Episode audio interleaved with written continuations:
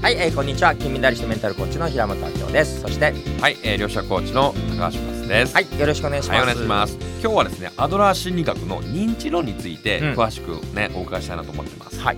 認知論って今でこそみんな人それぞれ価値観が違うとか、はい。物の見方違うっていうのはもうね、まあ当たり前になりつつありますけどね。昔はいやお前そうおかしいようん。いや間違ってるようん。いや普通子供こうだよね。うん。親はこうだよねはい、社会人こうだよね。うん。なかったですか昔あは。昔ねよく言われたのが常識的にとか、うん。常識的にこれやらないよねとか、うんもうでその時僕ふと思ったんですね、うん。常識って一体何なんだろうか、うん。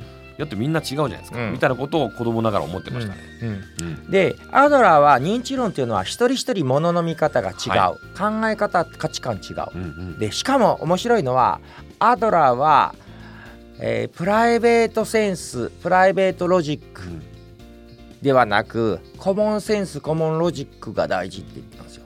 でつまりコモンセンスとはまさに常識なんですよ。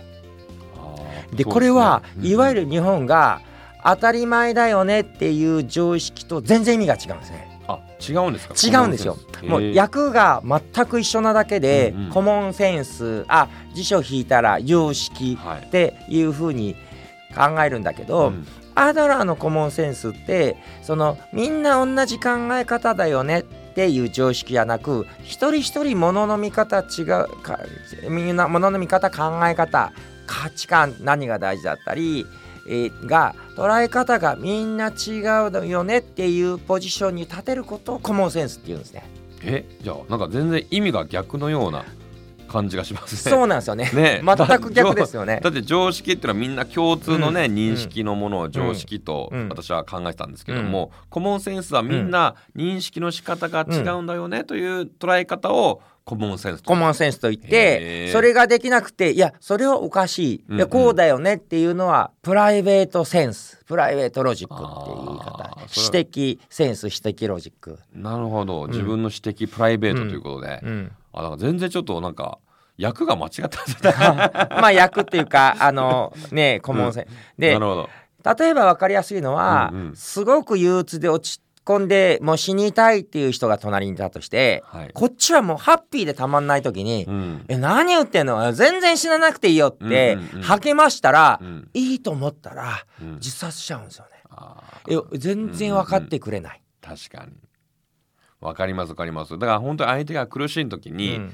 逆に違ったテンションでね、うん。こうやっちゃう高いテンションやっちゃうと相手が逆に気づけたりとかしますよね、ああそれはよく理解できますね。ところが、うん。死にたいっていう人に対して死にたいよねってもう2人でどんどん落ちていくだけだったら、うん。一緒に落ちていくだけなんで そうですよね。いやあなた助けに来たんじゃなかったんだっけっていう話があるんですよあーわね。かります。私もねある昔大学の先輩とうん。中国に、あの一緒にね、うん。あの行ったんですよ、うん。まあ、旅行というか学会の発表か何かで行ったんですけども、まあ、その方がですね飛行機恐怖症なんですよ。で飛行機が落ちると思い込んでて、うんうん。出発前にずっと飛行機事故のリストばっかり見せてきて、あー。でもすごいネガティブであでそれがもう絶対この飛行機落ちる落ちるって言ったんですよ。でそれをずっと私は隣にいたんですけど絶対僕、飛行機はもう本当に世界一番安全な乗り物と思ってたんですけど、うんだんだんこっちも落ちてきてですね。落ちるかもしれないって。言ってもうすごい不安な気持ちになったっていうのが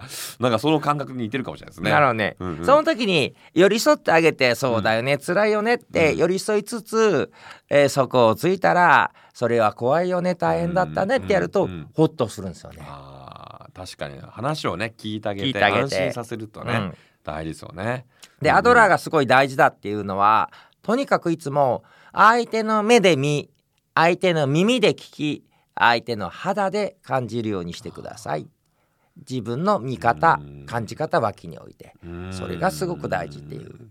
確かに多くの方ってやっぱ自分主観主観というか、ん。自分視点でやっぱ物事見ちゃいますよね、相手視点とか、うん。相手がどう見えるかどう感じるかっていう視点ってすごくねあの大事特に人間関係においてすごく大事だと思うんですよね、実はこれね、うん。うん。近い関係ほど難しいんですよね。なんかお仕事でお客さんとなったら、うんうんちょっとクレームがあったらお客様はゆかりなんだってなるんだけど、うんうん。これが、えー身近な同僚になったり、はい友人だったり、うん。まあ一番立ちづらいのが旦那妻子供ですね。確かに。なんか立てない。確かに。ななぜですかねこれ。なんか なんでそうなるんやろうね。やっぱ心、うんうん。あの親密でかん利害がすごく近すぎるんで近すぎるんですかねなかなか相手の立場に立てない。確かに東大元暮らしみたいな感じで、うん近すぎるとちょっと気づかないっていうのがかもしれない、あるかもしれないですね。はい、うんということでぜぜひねまずは遠い人からうん相手の目でみ耳で聞き肌で感じる、はいそんな練習をしてみてください。はい、ありがとうございます。はい、ありがとうございます。